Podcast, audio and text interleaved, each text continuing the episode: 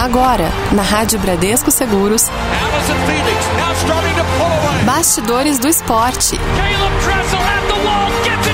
Sua revista semanal sobre o mundo esportivo.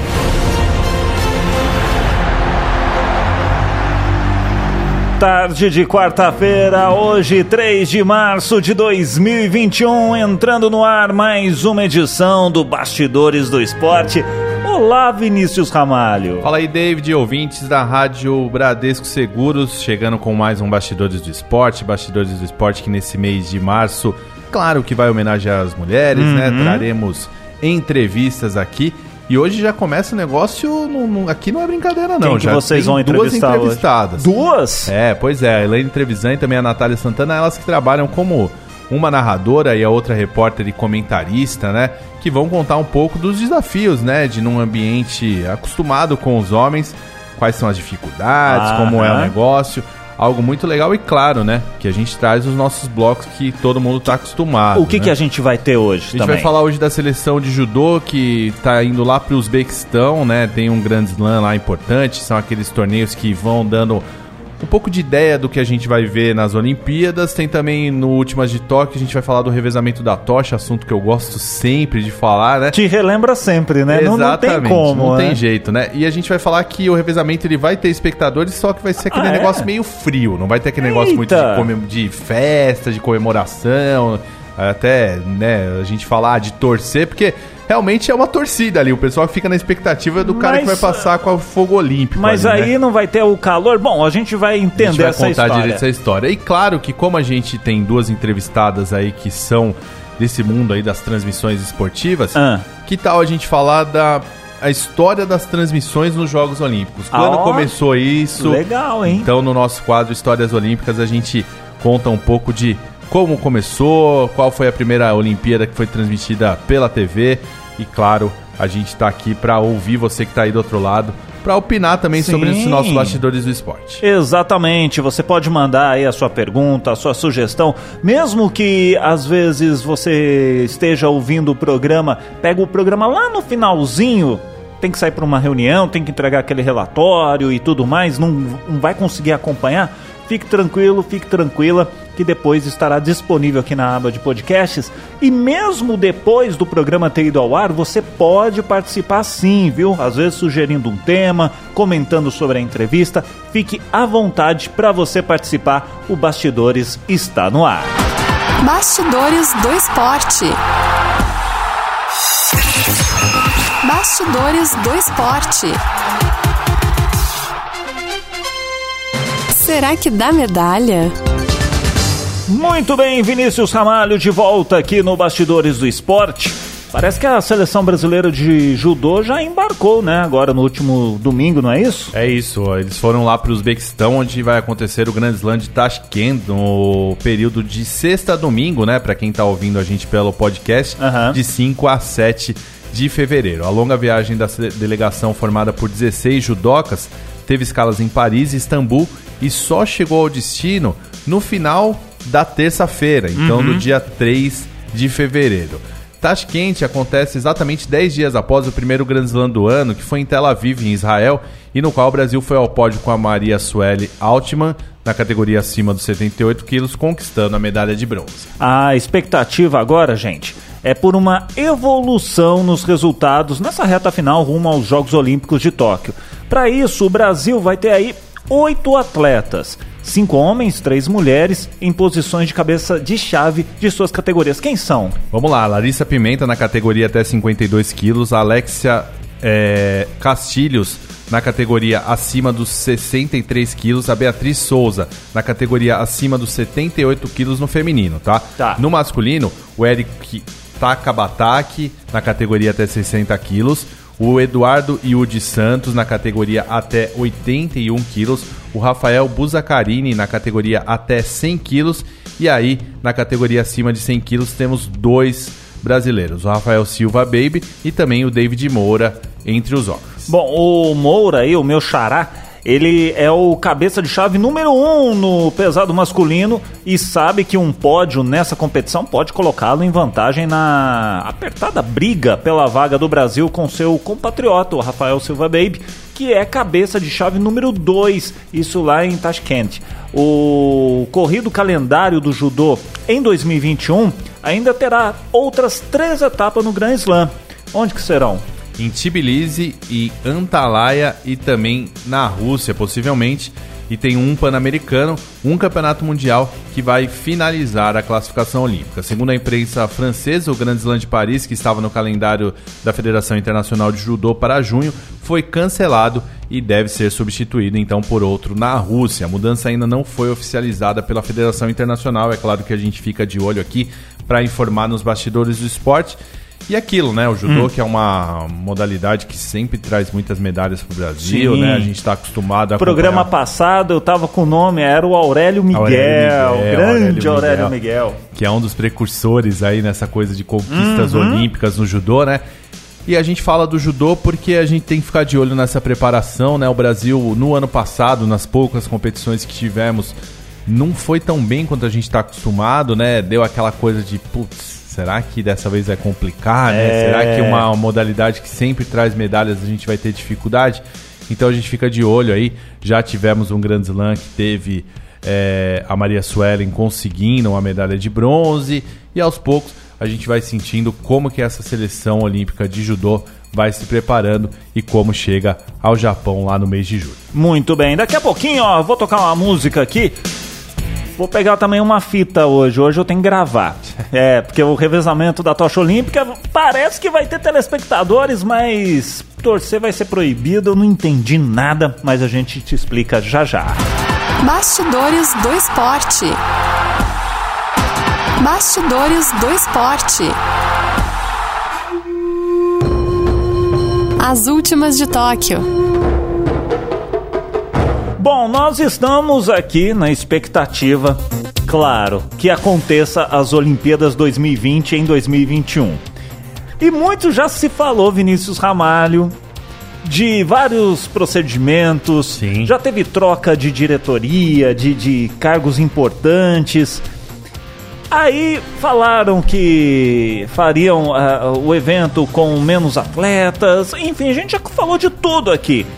E tem um assunto, tem um, um, um, um tema, eu posso dizer, que você tem muita propriedade para falar, porque você participou da Rio 2016 no revezamento da, de tocha. E aí parece que lá no Japão vai, vai ter, meio complicado. Vai ter, mas uh, com, com, não com torcedor, mas com, ter, com espectadores, mas não pode torcer, mas se não torcer, não é. Como é, é que é essa história, lá. Vinícius? Olha só o que, que vai acontecer. Os espectadores eles vão poder se alinhar ao longo do trajeto da passagem da tocha olímpica quando o seu revezamento começar no Japão no final desse mês. Só que torcer, né? E aí quando a gente fala torcer, a gente está acostumado com aquela coisa da competição e tudo mais. Nesse caso não é uma torcida, mas é mais aquela coisa de saudar quem tá passando ali com o fogo olímpico, tá. isso aí vai ser proibido. O que que acontece? O ah. revezamento da tocha, ele foi cancelado dias antes do seu lançamento no ano passado, quando se decidiu adiar Tóquio 2020 por um ano devido à pandemia da Covid-19. E apesar das preocupações com segurança dos jogos no próximo verão, os organizadores afirmam que eles poderão ser realizados e que o revezamento da tocha será lançado em 25 de março como previsto. Os organizadores disseram que a situação da infecção ah. varia de uma região para outra, né? Como Sim. a gente está acompanhando. E isso precisa ser levado em consideração e será muito importante aplicar uma abordagem meticulosa. E a ideia do Comitê Olímpico de Tóquio é que as pessoas de cada região entendam isso e conectem todo o país sob o conceito de revezamento da tocha que tem o slogan A esperança ilumina nosso caminho. Gostou do slogan? Gostei. Pois gostei, é. Acho que tem tudo a ver com o momento. Exato. O revezamento partirá de um local simbólico em Fukushima, destacando aí o papel de Tóquio 2020 como os Jogos Olímpicos de Reconstrução, que é uma homenagem dez anos depois do terremoto, né, do tsunami e do desastre nuclear de 2011 no nordeste do Japão. O evento será muito mais sóbrio do que de costume. Os espectadores eles poderão ver a passagem da tocha, não tem nenhum tipo de problema quanto a isso, mas, mas terão de usar máscara, evitar a multidão e se limitar a assistir os trechos do percurso que ficam perto de casa. A presença em determinados pontos será possível apenas com reserva e os organizadores já avisaram que as informações sobre os portadores da tocha serão comunicados no último momento, em cima do lance. Então, acho isso importante. Acho que isso é uma medida que, que é importante, porque falando da experiência aqui do Rio 2016, Aham. é, você tem muitos nomes, tanto ex-atletas, como atletas, como personalidades da música, da televisão, de uma série de coisas. E quando você fala que vai ter esses, essas pessoas passando por um determinado local, é normal que exista uma aglomeração. Vou te dar um exemplo. Hum. É, Fafá de Belém em Belém do Pará. Nossa, não tem como não ter. Cara, é, Para é um cidade. negócio assim que foi gigantesco. Eu É. fiquei até assim.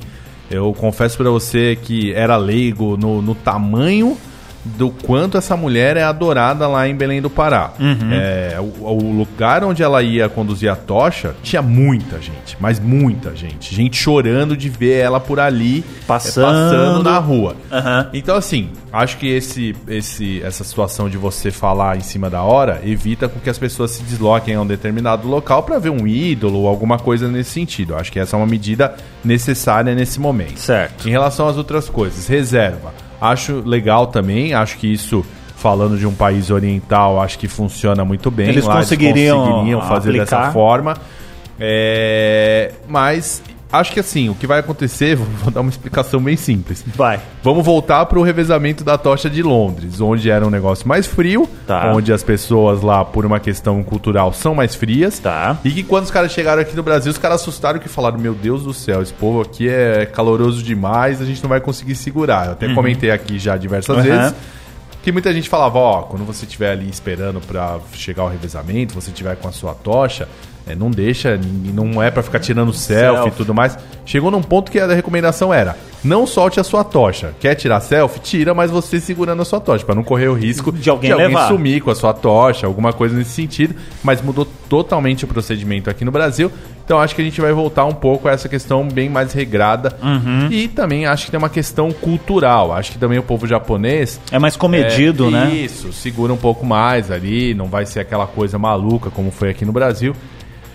E acho que é um, é um, vamos dizer assim, um mal necessário, né, David? Porque, por mais que seja um evento muito legal, eu já falei diversas vezes que o revezamento da tocha leva os Jogos Olímpicos para regiões do país que não vão sediar as competições e tudo mais, e que eu acho isso muito legal. Acho que nesse momento a gente tem que tomar cuidado porque realmente é um evento que reúne muita gente, que leva muitas pessoas na rua. É, existe todo um procedimento de patrocinadores e tudo mais de quando começa o dia tem um evento oficial, durante o Um dia vai cronograma, acontecendo, né? chega no fim do dia, tem uma parada num ponto que seja um ponto icônico da cidade para ter o encerramento daquele dia, onde as pessoas normalmente tinham shows musicais, uma série de coisas, Uhum. é, e tudo isso feito pelos patrocinadores. Então eu acho que tem que ser um negócio mais comedido mesmo. Eu acho que tem que mudar um pouco esse protocolo de como era, né? Como a gente estava acostumado, com tudo liberado e tudo mais. E agora ser um negócio mais comedido. Como eu disse, acho que é um mal necessário, mas que Pelo pra menos- ter o revezamento é. tem que ser dessa forma. É, é, é isso que eu ia falar, pelo menos para ter. A gente já, como o Vinícius Ramalho bem citou aqui, em edições passadas do Bastidor, a gente já vem falando isso, acho que desde o ano passado até.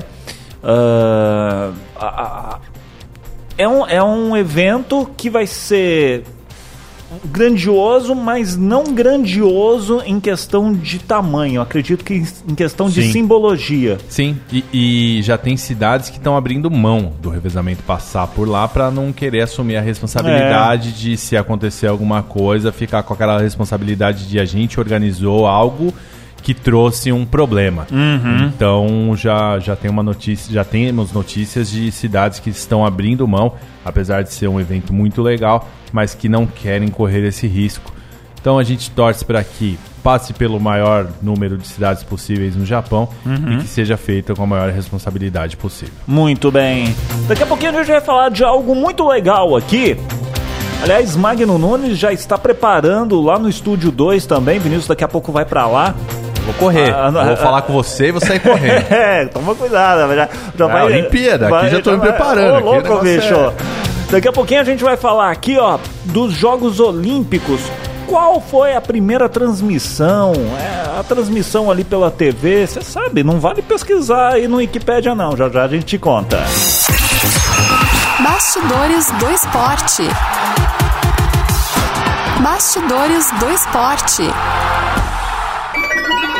História Olímpica. Essa parte do programa é muito legal, não que as outras não sejam, mas aqui no, no Bastidores do Esporte, a gente fala do que está acontecendo aí, principalmente agora nesse ano de Olimpíada, mas a gente também faz uma, um resgate. A gente é um de volta para o futuro, praticamente, né, Vinícius? Quando foi a transmissão, a, os primeiros jogos a terem transmissão pela TV? Vamos lá, eu te Você respondo. sa- vai. Os Jogos Olímpicos de 36 em Berlim, né, foram os primeiros a terem transmissão pela televisão, só que foi apenas para a Alemanha, né? O Hitler Ah. usou um pouco aquele momento para dar uma segurada no povo e tudo mais, e vamos transmitir algo legal aqui, aquela coisa Mas de só pra nacionalismo Alemanha. e tudo mais, só para a Alemanha. Aí os Jogos Olímpicos de Inverno de 1956 em Cortina d'Ampezzo, na Itália, foram os primeiros jogos a serem internacionalmente transmitidos. A transmissão dos Jogos Olímpicos de Inverno de 1960 em Squaw Valley, nos Estados Unidos, foi a primeira que teve seus direitos vendidos para uma emissora de televisão. Olha Olha. só, David, anota aí. Vai. Vê se você conseguiria fazer esse Pega, investimento deixa eu aí. pegar aqui. Pronto, vai, fala. Já mano. entra no, no aplicativo aí do Bradesco e já dá uma olhada. Vamos ó. lá. A CBS pagou 394 mil dólares Ô, pelos louco. direitos de transmissão nos Estados Unidos e a União de Emissoras Europeias pagou 600 mil dólares. Isso a gente tá falando de 1960, gente. Nas décadas seguintes, as Olimpíadas se tornaram uma das frentes ideológicas aí da Guerra Fria. As, super, as superpotências lutavam né, por supremacia política e o COI queria tirar vantagem desse interesse aumentado através aí dos direitos de transmissão. Inclusive, a venda dos direitos de transmissão permitiu ao COI aumentar a exposição dos jogos, gerando mais interesse e criando mais apelo para os anúncios na televisão. Olha só, esse ciclo permitiu ao COI aumentar sempre os valores pelos direitos de transmissão dos jogos. Por exemplo, vamos dar aqui, o Vinícius falou lá da CBS. A CBS pagou 375 milhões de dólares pelos direitos dos Jogos Olímpicos de Inverno de 1998. Isso lá em Nagano, no Japão. E a NBC, ou existe o filme NBC, NBC, né? O pessoal gosta.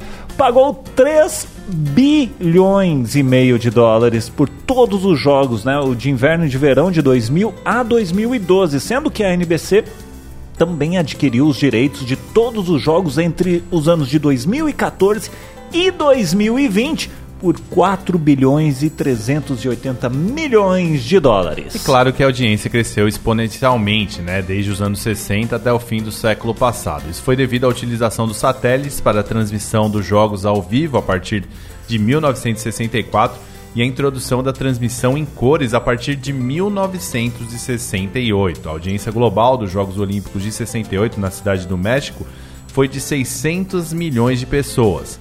Nos Jogos Olímpicos de 84 em Los Angeles, nos Estados Unidos, a audiência subiu para 900 milhões de pessoas. Em Barcelona, 1992, a audiência chegou a 3 bilhões e meio de pessoas. É muita gente. Só que em Sydney 2000, a audiência da NBC registrou suas audiências mais baixas, é, desde 1968. Essa queda ela foi atribuída a dois fatores: a intensa competição com a TV a cabo e a possibilidade de acompanhar os resultados e vídeos em tempo real na internet. As televisões ainda confiavam em competições gravadas, o que se tornou obsoleto né, na era da informação. A queda na audiência resultou nas televisões tendo que abrir espaço para propagandas gratuitas na TV. E aí, Vinícius, com os altos custos na compra por direitos, né, dos direitos de transmissão, associada com a pressão da internet, a concorrência das televisões por assinatura, o lobby das televisões exigiram concessões do COI para aumentar a audiência. E aí o COI respondeu a isso fazendo alterações no programa olímpico. É, olha só o que aconteceu. Nos Jogos Olímpicos, a competição de ginástica foi expandida de sete para nove noites e uma noite de gala dos campeões foi criada para atrair mais audiência. Aham. As competições de natação e saltos ornamentais também foram expandidos. Outra mudança foi a possibilidade da NBC alterar os horários dos principais eventos para o prime time deles, né, lá nos Estados Qual Unidos. que é? Que é das 8 às 11 da noite pela Tá. costa atlântica dos Estados Unidos. Tudo isso pensando em atrair mais audiência. Agora vamos vir aqui pro Brasil. Certo. David. A Rede Globo mostrou os Jogos Olímpicos entre 1972 e 2008, dividindo variadamente as transmissões com a Cultura, Manchete, Bandeirantes, Record e SBT. Aquela coisa, a Globo compra e aí repassa para os Uhum. demais, para os outros que, que também têm interesse em passar. Em 2012, a Record teve exclusividade dos Jogos Olímpicos de Londres na Eu TV lembro aberta. disso. Eu É, lembro. na TV fechada, o Sport TV transmite as Olimpíadas desde 1992, a ESPN desde 1996 e o Band Esportes desde 2008. Em 2012, né, as três transmitiram as Olimpíadas de Londres. Aí em 2016, né, os direitos dos jogos foram adquiridos pelo consórcio Globo Bandeirantes pelo valor de 75 milhões de dólares, com exclusividade em todas as mídias, exceto na TV aberta, permitindo a Record a compra dos direitos de transmissão. Ficou essa briga entre Globo e Record, né? Ah, é. E tem uma coisa interessante. Nos jogos de 2016, o Sport TV fez uma cobertura assim espetacular. Eles tinham, eu acho que oito canais com transmissão de todos os eventos. Eu lembro disso. Então era um negócio maluco, assim, ah. Eu quero você ver a modalidade Você tal. quer ver o jogo da primeira rodada do tênis de mesa? Tinha uma equipe lá transmitindo. Uhum. Ah, você quer ver a primeira a rodada inicial do boxe? Tinha. Do badminton, do não sei o que lá, de esportes que a gente não imaginava. O que foi muito legal para falando do nosso mercado, né? Muita gente foi contratada porque Sim. você precisava de equipes em todos os eventos, né? Para comentarista, narrador, toda a equipe de Cameraman, câmera produção. É, então, assim, foi algo muito legal. Eu acho que lá fora, quando a gente fala da NBC, por exemplo, eles devem fazer isso também depois, principalmente quando eles entenderam que não dá pra gente fazer VT, porque o cara ali na internet Net, ele, ele entra tem- lá e descobre quando Exato. tá o jogo da primeira rodada do, sei lá, de qualquer modalidade. Então, é, acho que isso fez com que as televisões precisassem entender que, pô, a gente precisa transmitir Uhum. tudo ao vivo. A gente vai ter que dar um jeito de fazer isso, mesmo com mais equipe, mesmo com a gente trabalhando. Porque é, é isso, né, David? Você tem que pensar, imagina a quantidade. Oito canais, 24 horas por Não, dia. vamos pegar, vamos pegar o seguinte. Você que, que, que é bem próximo. Uma transmissão de um jogo, de um clássico de futebol. Já movimenta Putz, uma é galera. muita gente. No, você vai no- no- ao estádio, a equipe de TV chega um dia antes para montar, toda a Montar, estrutura. Isso para um jogo, um, um jogo. Isso. Agora, imagina você tendo várias modalidades em, em regiões diferentes. Sim. E acabou aquela modalidade, já tem outra. E É, porque quando, quando você que tá aí ou- ouvindo, né? Quando você imagina, você pensa lá, ah, narrador, comentarista, câmera e de repente um cara ali pra fazer edição. Mas tem um caminhão de transmissão, tem, Tem uma galera que passa switch, cabo, tem- tem... uma série de coisas, né, pra, pra tudo isso acontecer. Inclusive o pessoal que está não em loco está na emissora para Sim, receber esse sim. sinal, para garantir que a transmissão é, é, flua com sucesso. Então quer dizer, é, movimenta muita gente. Não, né? e realmente, assim, não, não é puxar sardinha pra ninguém, não, mas o Sport TV deu aula na- nas Olimpíadas de 2016, foi incrível o que os caras fizeram. Você via a galera lá cansada porque tava virando. Aham. É, então, assim, foi algo muito legal. E claro que a gente contou tudo isso aí no nosso, no nosso quadro aqui. Pra quê, ô David? Porque eu vou correr lá pro, pro outro estúdio, né? Exatamente, já estamos, já, o, o Magno Nunes parece que já estabeleceu a, a ligação lá. Para quem não, não, não pegou o programa desde o começo, Você vai pôr uma musiquinha ou eu tenho que sair correndo já? Não, eu vou pôr uma música, mas no próximo bloco vamos falar com vocês, né? Eu vou deixar vocês dois falar, porque eu, eu, eu- sabe- todo mundo sabe que eu sou um zero à esquerda em esportes. Gosto, mas não entendo tanto quanto Vinícius Ramalho e Magno Nunes. Quem teremos de entrevistado? Teremos então a Elaine Trevisan e também a Natália Santana, elas que são narradora, comentarista e também repórter né, no mundo do futebol, de transmissões esportivas. Uhum. Elas vão contar um pouco nesse mês da mulher de como é o trabalho delas num meio que está acostumado com homens ali. O que, que a mulherada fez para colocar o pé na porta e falar: opa, a gente também quer brincar desse negócio aí. então corre lá, Vini. Eu fico por aqui. No próximo bloco tem essa entrevista que eu vou ficar aqui só ouvindo. Não saia daí.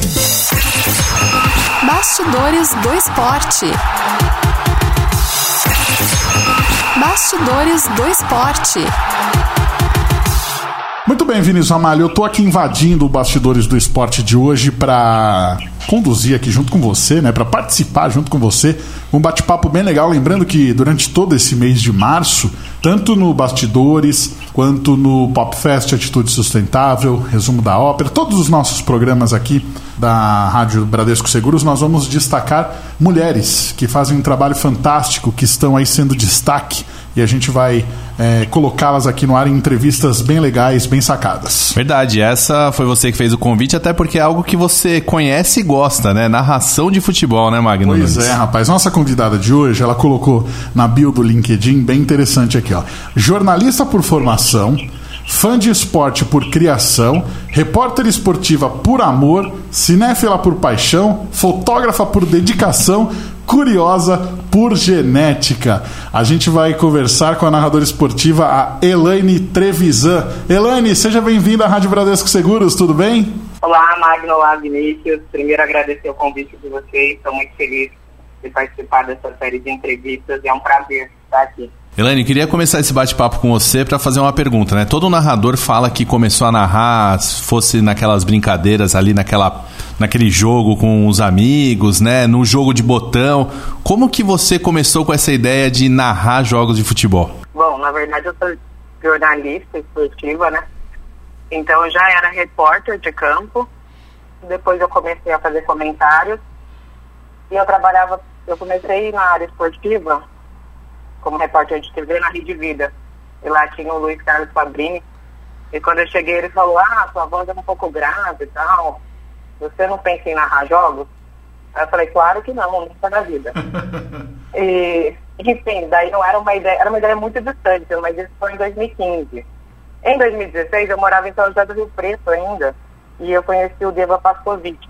E o Deva era um grande ídolo para mim. Eu fui apresentar um, projeto para ele, ele é dono da CBN Grandes Lagos, né, que é a CBN de Rio Preto. Uhum. E daí um projeto para as Olimpíadas do Rio de 2016. E daí quando eu conheci ele, ele falou, nossa, você tem uma voz legal e tal. Por que, que você não narra jogos? Aí eu falei, pô, agora é o Deva falando, né? então não era um pedido. Falei, se ele falou que eu vou narrar, eu vou narrar. Daí eu comecei a alimentar um pouco mais essa ideia, ele me ajudou muito, eu narrava os lances, mandava para ele, ele falava, ó, oh, melhor o ritmo aqui, melhor ali, enfim. E em 2016 mesmo, eu fiz minha primeira narração, era Paulista Sub-17 masculino, Corinthians e Guarani. Foi muito ruim, muito horrível mesmo. E, mas depois disso eu, eu fui me treinando mais, fui gostando da ideia e hoje eu acho que vocês me perguntassem de ah, é repórter, tanto, comentarista, narradora, eu me sinto muito mais à vontade narrando jogos. Mas começou isso. Depois infelizmente, o Deva é, faleceu, né, no acidente da Chapecoense, o Fabrini continuou me incentivando e esses dois foram dois caras que, que meio alimentaram essa ideia na, na minha cabeça e meio que fizeram eu pensar em ser uma narradora. Que legal, hein? Que bacana essa história. Você vê, né? É, é, eu acho assim, quem narra tem um, um, dom ali, é diferente, quem já, já tem a predisposição para narrar. É, e quando você é, recebe meio que uma, um chamado como esse do Deva, fala assim, ó, por que, que você não narra? Se um cara desse viu que você tem potencial, é porque ó, ele viu alguma coisa ali que é diferente. Aí basta você acreditar também no seu potencial e, e, e ir para cima, né? Só que, o, o, o Elaine, me conta um negócio. Nos anos 80, tinha a nossa querida Claudete Troiano, ela já narrava alguns jogos e tudo mais, inclusive é, foi uma, uma grande novidade. E a gente, é, é, é diferente você ouvir a narração masculina de uma feminina, principalmente por quê? Por causa do tom de voz e também é, o pessoal reclama bastante do ritmo. Eu particularmente não vejo diferença em ritmo da narração masculina e feminina. É mais uma questão mesmo de gosto é, pessoal. Eu gosto, eu vejo algumas na ESPN que eu gosto bastante. Qual é a principal dificuldade que você encontrou no começo e, e como que você fez para passar por cima dessas dificuldades e encontrar o seu ritmo de transmissão? Bom, eu acho que quando você fala de principais diferenças, eu acho que a principal é que não é comum, né? A gente não está acostumado com isso.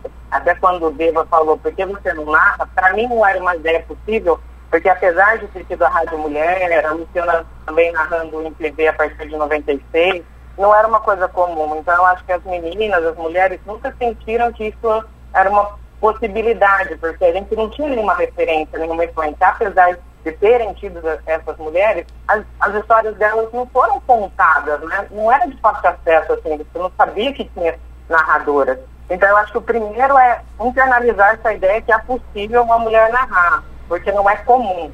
Mas, em relação às diferenças, eu acho que o ritmo não muda muito, porque tem narradores homens, né? Que tem um ritmo mais rápido, outro uhum. mais cadenciado, também vai muito do veículo que você narra, se você narra por rádio, para TV ou para internet. Mas a questão de como eu peguei ritmo, primeiro que eu comecei a observar muito os narradores que eu achava legal, assim, que me emocionavam durante o jogo. Também comecei a reparar muito no vocabulário dele. O Deva foi uma pessoa que me ajudou muito com ritmo, porque mandava ele falava, olha, Helene, você está meio lento e tal, ele me deu mais uma noção de, olha, se você narrar pro rádio, você consegue fazer isso, isso, isso. Uma vez ele falou, se você narrar pro rádio, mesmo se estiver muito chato o jogo, mete um louco, porque ninguém vai estar tá vendo. Você tem que passar uma emoção, entendeu? Então tá no meio do campo, se dá um ritmo mais rápido, seu cara não desligar e tal. Então eu acho que um pouco do ritmo foi de observar quem eu gostava, mas também as dicas aí do Deva e do Fabrini. Agora, Elaine, você acha que essa questão de narradoras mulheres é algo que já está consolidado e hoje quando você chega ali numa, num credenciamento e tudo mais, você fala narradora, o pessoal ainda olha meio assim, narradora, né? Já ainda tem aquela desconfiança? É, olha, eu vou contar aqui a primeira experiência que eu tive com uma equipe toda feminina. Foi na última rodada do Brasileirão de 2017. Eu fui para o Morumbi narrar, para uma web rádio. E daí, quando fui credenciar, Aí perguntaram meu nome e tal, e lá no Morumbi vem a função. Né? A moça falou, ih, mas veio narradora. Eu falei, não, mas é narradora mesmo. Aí ela falou, ah, então tá, né? Mas era uma mulher, ela me entregou. E quando a gente chegou lá no setor de rádio, hum. no Morumbi, porque lá em cima, um cara pegou e falou assim, meninas, acho que vocês erraram, aqui é o setor de transmissão de rádio. Aí eu falei, não, mas a gente veio para transmissão mesmo. Aí ele falou, tá, mas cadê o homem com vocês? Vocês vão fazer sozinhas? Aí a gente falou, sim. Ele falou, não, mas narrar não, né? Aí eu falei, ah, meu pai. mas enfim, abstraí que ele tinha feito essa pergunta, sim. mas tem esse estranhamento. É o que eu falo, eu não acho ruim esse estranhamento se ele não vier com uma pitada de preconceito uhum. de a mulher não pode narrar mas eu entendo o estranhamento porque não é comum. Então você não está acostumado com narradora. Então, às vezes, você liga num jogo e vê uma narradora e fala, nossa, que diferente. Isso eu acho super é, normal, porque realmente a gente não se acostumou com isso, mas eu acho que a gente já está construindo uma cultura um pouco diferente. Hoje a gente consegue é, ver bastante mulheres, tem na, no grupo ESPN Fox, tem agora na Globo, tem na Band, eu fazia a narração pela Rede Vida. Então, eu acho que tem um, um pouco mais que já vai limpando essa ideia que sim, existem narradoras e para acabar um pouco esse estranhamento. Inclusive, a gente vai entrevistar uma colega sua nessa transmissão aí, que também vai participar. A Natália vai bater um papo com a gente também aqui pro Bastidores do Esporte, viu? Ah, sim, a Natália Santana estava comigo no, no Morumbi e ela pode confirmar essa história. E a Natália também pode contar, porque a gente estava tão ansiosa nesse jogo, hum. e eu falo muito, né, o tempo todo. E naquele jogo parecia que, depois que esse cara falou isso, sabe, eu respondi, mas eu fiquei muito quieta ali. Depois do jogo eu falei, nossa, deveria ter falado mais para ele, sabe? Mas enfim. Ah, o bom é que você já foi, eu fiquei pensando. já foi concentrada pro jogo, já tava, tava tão concentrada ali na partida que nem lembrou, né, né, né Elaine? É, foi mais ou menos isso, porque era a primeira que a gente tinha que encarar todo mundo. Eu já sim, tinha feito sim. narrações, mas na TV é tranquilo, você faz no estúdio, porque a que eu, fiz, a que eu fazia na TV era o YouTube. E as outras também das web em rádio, a gente não tinha ido para um estádio tão grande, tipo narrar um brasileiro. a gente narrava mais feminino, né? Uhum. Então ali realmente eu falei, ah, vou narrar, e depois quando saiu o peso eu pensei, poxa, tipo, sou narradora mesmo, e daí? Olha que bacana. Mas vamos lá, pra gente chegar aqui no final, é, tem sempre aquele jogo especial, aquele gol que você fala, puxa, esse gol aqui, olha, tô orgulhosa de mim, eu narrei espetacularmente tudo mais. Qual que é o gol que você fala, esse aqui é o meu tipo de gol? Então, todo mundo quando me pergunta isso, espera que eu responda que é o gol da Champions League, né? Porque eu participei de um programa no Esporte Interativo, fui pra final e participei da primeira transmissão da Champions na TV, eu narrei o primeiro tempo. E o Salah faz um gol na Roma, né, no caso, que era o ex-time e tal. E essa narração me orgulho muito porque eu falei uma frase lá que eu falei, não se fala mais em lei do ex. Agora a maldição faraônica direto do Egito castiga Roma. Que saiu muito assim natural e depois todo mundo ficou, pô, aquela ficou legal e tal. Essa, esse é um gol muito marcante, mas o que eu acho mais marcante é a final majestosa do Paulista Feminino, que eu também transmiti, só que pela TV. E daí era recorde de público num jogo do futebol feminino no Brasil. Era a Arena Corinthians, né? Agora é o Phoenix Arena. E aquele jogo foi muito legal, porque ele tinha uma espera, assim, de recorde, de um desenvolvimento da modalidade. Era, tipo, uma vitória, nada minha, né? Muito mais das mulheres que estavam em campo, que eram as protagonistas. E aquele gol foi da Vicky Albuquerque, que meio que sela o título, assim. Aí eu falei, poxa, esse gol eu vou guardar. Elaine, para eu fazer a última aqui, já agradecendo a sua participação, é, você falou aí do Deva, não vale o Deva, tá? Fala três grandes narradores aí que te inspiraram. Vamos lá. Bom, o Luciano é da minha época pequenininha, mas eu gosto muito do Luciano do Vale, já que não vale o Deva. Um que eu gosto muito atualmente é o Everaldo Marques. E. Vamos pensar em. Ah! Um que eu acho que. É que o Everaldo, eu sempre gostei muito dele. Na ESPN e na Globo, acho que ele está mais contido, mas obviamente admiro muito. Mas eu gosto muito da descontração do Rômulo Mendonça. Ah, o Rômulo é demais. E eu fico bravo com o Rômulo, porque assim, todo mundo sempre fala que narrador tem que ter bordão, né?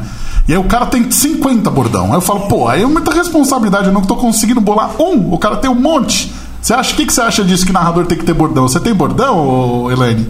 Ele é o máximo. É, não tenho, não tenho um definido, mas esse, no, no jogo também da Champions, eu falei, manda pro Louvre que é pintura, mas era um gol do Griezmann, sabe? E daí fazia muito mais sentido, Sim. porque ele era francês e tal. E daí todo jogo, todo mundo quer que eu fale essa frase. Pra mim não faz sentido se não for um cara francês, sei lá, que faz sentido, tem tanto museu no mundo. É verdade. Mas daí ficam me cobrando bordão, mas eu não tenho um. Mas eu vou inventando cada um um jogo assim, Sim. mas não costumo levar para todos os jogos. Ah, legal, bacana. É, Elaine, eu vou deixar então o espaço aqui para você mandar um recado para as nossas ouvintes nesse mês especial aqui, o mês da mulher na nossa programação. Para quem sabe aquela ouvinte que tem ali aquela vontade dentro de si de ser uma narradora, por que não? O que você pode deixar de mensagem para elas? Bom, é, primeiro agradecer a vocês o convite e falar para todas as mulheres que talvez ser narradora não é uma função que a gente tenha vislumbrado a vida inteira, mas é possível não só ser narradora, mas ser o que a gente quiser. E eu acho que tudo depende muito de você se dedicar e, enfim, fazer um trabalho capacitado, independente do gênero. Eu acho que a gente pode ser o que quiser e podemos sim ser narradoras, mas a gente tem que conquistar esse lugar muito pela nossa capacidade e pelo trabalho que a gente realiza. Eu acho que estar lá porque é mulher não é uma vitória, mas estar lá porque é competente, porque narra bem é. Então eu só falo para todo mundo, todas as mulheres que queiram seguir nesse caminho, para fazer com vontade, se dedicar e conquistar esse espaço por capacidade mesmo, mesmo que isso é muito mais uma luta de gênero do que uma vitória individual. Muito bem, conversamos aqui com a Elaine Trevisan no nosso Bastidores do Esporte, nessa entrevista especial, Vinícius Amaro. Que bacana, né? Muito legal esse bate-papo e tenho certeza que as mulheres que estão ouvindo a gente que já pensaram um dia em ser narradora vão ficar inspiradas com esse bate-papo, né, Mag? Com certeza. Bom, Vinícius Amalho, a gente já conversou aqui com a Elaine Trevisan. E agora a gente vai conversar, a Elaine Trevisan é narradora, né? E agora a gente vai conversar com alguém que fica lá no campo. É com quem que a gente vai falar agora? É isso aí, a Natália Santana, já falamos com a narradora, agora tem a repórter, comentarista, ela faz de tudo também no futebol. Natália, seja bem-vinda ao Bastidores do Esporte aqui da Bradesco Seguros. Olá, bom dia, boa tarde, boa noite. Um prazer estar falando com vocês. Maravilha. Ô, Natália, deixa eu te fazer uma pergunta. A gente viu lá nos anos 70 é, o começo ali de uma tentativa de introdução das mulheres na reportagem esportiva. A gente teve ali grandes, grandes é, é, chances de ver o trabalho feminino nesse, nesse segmento. Só que ele acabou ficando um pouco de lado durante muito tempo. E aí, nos anos 2000, é, se tornou muito mais comum. Como é que você vê a participação feminina ali na reportagem, na beira do campo, junto com os marmanjos, que são tudo folgado, a gente sabe, mas que na hora que chega ali a mulher com o microfone, tem que respeitar também, né? Tem, tem que respeitar, porque é um espaço que cada vez mais nós vamos ocupando. Lógico que se a gente for avaliar do cenário né, do passado para hoje, já tem uma evolução muito grande. Né? Hoje nós encontramos muito mais mulheres em diversas áreas do jornalismo esportivo, falando especificamente da reportagem em campo, muitas mulheres já ocupam esse espaço, então em relação ao passado, nós já temos um cenário muito mais favorável para as mulheres repórteres de campo, mas ainda não na mesma proporção e não com o mesmo espaço é, que nós vemos os homens, né? Muitas equipes que têm mulheres, por exemplo, no, como repórter ou como comentarista, tem somente uma mulher, né?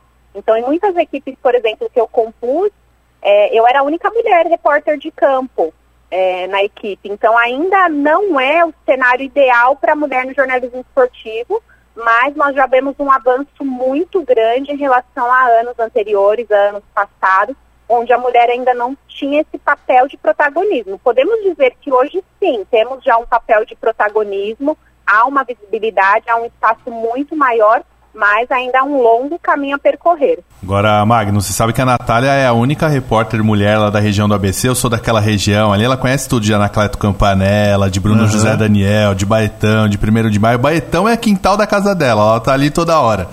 E eu queria que você falasse um pouco, Natália, é, como que surgiu essa sua vontade de trabalhar com futebol? Onde isso surge? É, e aproveitando o gancho, você também recentemente está fazendo alguns trabalhos no seu time de coração, né? Eu queria que você falasse se o repórter esportivo, ele. aquela coisa, né? Tem repórter que não gosta de falar o time que torce e tal. Você acha que isso é um problema? Declarar o time que você torce para você poder fazer um bom trabalho? Primeiro que eu gosto sempre de trazer em pauta o ABC lindo de meu Deus, né? Eu sempre falo que é muito importante falar da nossa região, porque falando de mim é o meu berço, né? Onde tudo começou na minha história. Hoje ainda é um caminho longo a percorrer por ser a única mulher repórter de campo aqui na região. É, eu vejo isso como algo não feliz, né? Porque as mulheres elas precisam ocupar mais esses espaços, mas eu vejo também como motivador, porque eu posso inspirar outras mulheres. Então, eu sempre trago em pauta essa relação do ABC na minha, na minha história. É, a questão do jornalismo esportivo, para mim, na vida começou muito cedo, sempre com uma paixão mesmo por futebol, por esporte. Sempre fui torcedora fanática, apaixonada do Santos. Então, quando eu decidi ser jornalista, foi justamente para estar próximo ao futebol e perto do Santos. Então, eu tinha já um objetivo quando eu decidi fazer a faculdade, sempre mirando o trabalho no meu clube do coração. E eu acho que é, nós vivemos hoje sempre é, buscando a melhoria da profissão. Nós temos vários segmentos do jornalismo. Eu falo que eu sou jornalista, em, no momento eu estou jornalista esportiva, mas eu tenho também, eu posso também me segmentar. Né? Eu tenho inspirações em alguns jornalistas que eles são declarados, né, é, torcedores do seu, dos seus clubes, e eu decidi seguir essa linha, porque eu acho que é um segmento que eu posso ter espaço né, numa mídia que eu posso me especializar, eu posso voltar, especialmente por ser mulheres, por, por ser mulher, porque mesmo tendo jornalistas especializados nessa área, eu tenho até mulheres que eu me especializo nessa área, que eu me inspiro nessa área, mas eu ainda acho que, é, que ainda não em grande número como os homens, então é uma área que eu posso ter uma, um espaço maior. É, eu vejo que é um, uma área que está em crescendo, uma crescente, porque quanto mais segmentado o jornalista for, lógico que ele precisa estar especializado em tudo, né? Ele precisa, em jornalista, ele precisa, entre aspas, entender de tudo. Sim. Mas quanto mais especializado ele for numa determinada área, mais espaço talvez ele tenha para trabalhos específicos, né? Então eu decidi seguir nesse ramo, seguir nessa área, é, de não esconder o meu clube do coração, mas mostrando que mesmo com a minha paixão pelo meu clube, eu sou uma jornalista. Então, quando eu estou fazendo um jogo do Santos na Santos TV, legal, eu posso torcer, eu vou ter mais sentimentos, mas eu também vou ser jornalista. Mas quando eu estou fazendo, por exemplo, um jogo do Santos para uma rádio que não é segmentada ao Santos, eu vou ser simplesmente jornalista. Então, a minha profissão eu preciso saber separar as coisas e eu acredito que eu tenho conseguido fazer isso. É, eu acho interessante, né, você colocar dessa forma. É, tem um manual de jornalismo esportivo de Paulo Vinícius Coelho, que é um cara muito respeitado e que todo mundo sabe que é palmeirense. Ele começa esse manual falando exatamente sobre isso, né, que o cara que vai trabalhar com jornalismo esportivo, normalmente ele vai por conta da paixão que ele tem por um time, Exatamente. alguma coisa assim. Então, quando ele não fala o time que ele torce, fica um negócio meio. Assim, eu respeito quem vê dessa forma, até porque a gente vive dias hoje onde você normalmente está nos estádios, tem torcedor que não consegue entender né, essa essa imparcialidade, o fato de você torcer para um time e estar tá lá trabalhando e conseguir fazer a coisa do jeito certo, o comentário do jeito certo, é, mas eu acho que esconder é basicamente assim, é o cara que quer ser piloto de avião e tem medo de altura. Não, não existe isso, né? Não tem muito como ser dessa forma. Então eu acho que é, falar o clube que torce não isenta. Eu acho que tem muitos jornalistas que fazem um trabalho sério e declaram o time que torce. Tem muita gente aí na, na mídia. Tem André Rizek, que é corintiano, todo mundo sabe. Tem o André Plihal, que é São Paulino e já fez matérias espetaculares, por exemplo, do Corinthians, campeão do mundo, né? Eu acho que isso é muito legal, né, Magno? Eu acho Sim. que tem. Eu, assim, eu não vejo problema em quem fala o time que uhum. torce. Eu acho que isso faz parte da nossa profissão, né? Agora conta pra mim, Natália. Primeira transmissão que você fez.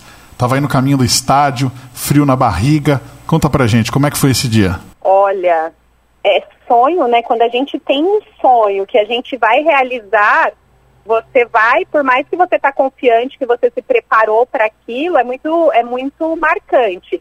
Eu tenho lembranças primeiro das minhas, das minhas participações como comentarista na Rádio Paraty. O primeiro dia que eu falei na Rádio Paraty como comentarista esportiva foi algo muito marcante, porque eu estava ansiosa, nervosa, e a minha primeira fala, eu brinco, que eu coloquei para fora tudo que eu estava sentindo o tempo todo que eu estava fazendo a faculdade, né? uhum. né? E, e, eu lembro que eu fechei o olho para falar no ar. Não Olha. tinha ninguém me vendo, só a galera da rádio, mas eu fechei o olho porque as palavras não saíam. E, e, aí depois eu lembro da minha primeira vez como repórter de campo, que foi justamente onde o Vinícius falou, onde que é um dos, das minhas do, dos meus quintais, assim como o primeiro de maio, o Baetão. A primeira vez que eu fiz reportagem de campo no Baetão foi num jogo da segunda divisão paulista do Esporte Clube São Bernardo, se eu não me engano foi contra a Mantiqueira.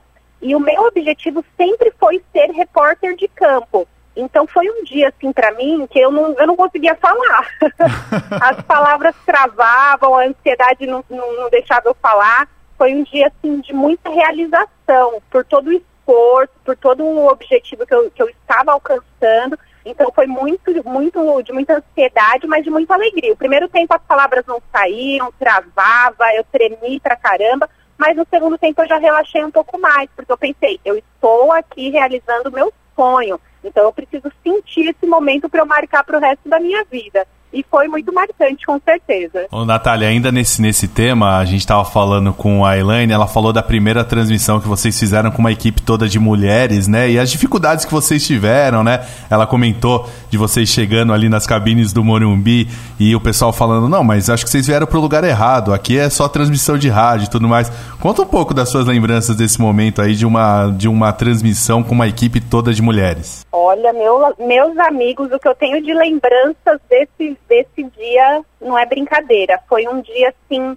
muito especial, muito marcante. Então, eu tenho muitas lembranças positivas dessa data, mas eu também tenho muitas coisas que marcaram negativamente, que trouxe para mim um cenário do jornalismo esportivo que eu acho que até aquele momento eu não tinha tanto discernimento das dificuldades que eu encontraria, né? Então foi foi assim uma semana muito especial porque é, foi uma transmissão, a gente não vai dizer pioneira, né, porque na década de 70 a gente já tem um histórico né, da, da Rádio Mulher que, que trouxe transmissões 100% femininas, mas depois de décadas nós voltamos a fazer uma transmissão 100% feminina em São Paulo. Então foi uma semana de muita preparação, de muito tudo, porque a gente queria sempre, né, mostrar o nosso potencial mostrar o nosso melhor. Então eu trago como um, um dia de muita resistência para mim, porque foi um dia que eu precisei ser muito forte.